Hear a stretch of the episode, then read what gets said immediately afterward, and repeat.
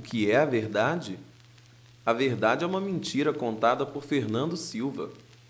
Fernando conta com o corpo inteiro e não apenas com palavras, e pode se transformar em outra gente ou em um bicho voador ou no que for, e faz isso de tal maneira que depois a gente escuta, por exemplo, o sabiá cantando num galho e pensa: esse passarinho está imitando Fernando quando imita o sabiá.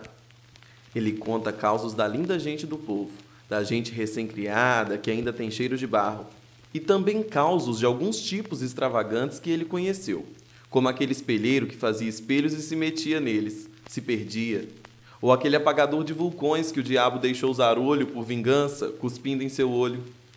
Os causos acontecem em lugares onde Fernando esteve.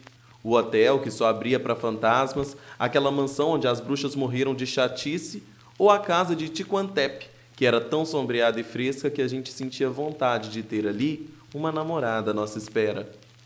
Além disso, Fernando trabalha como médico. Prefere as ervas aos comprimidos e cura a úlcera com plantas e ovo de pombo. Mas prefere ainda a própria mão, porque ele cura tocando e contando, que é outra maneira de tocar.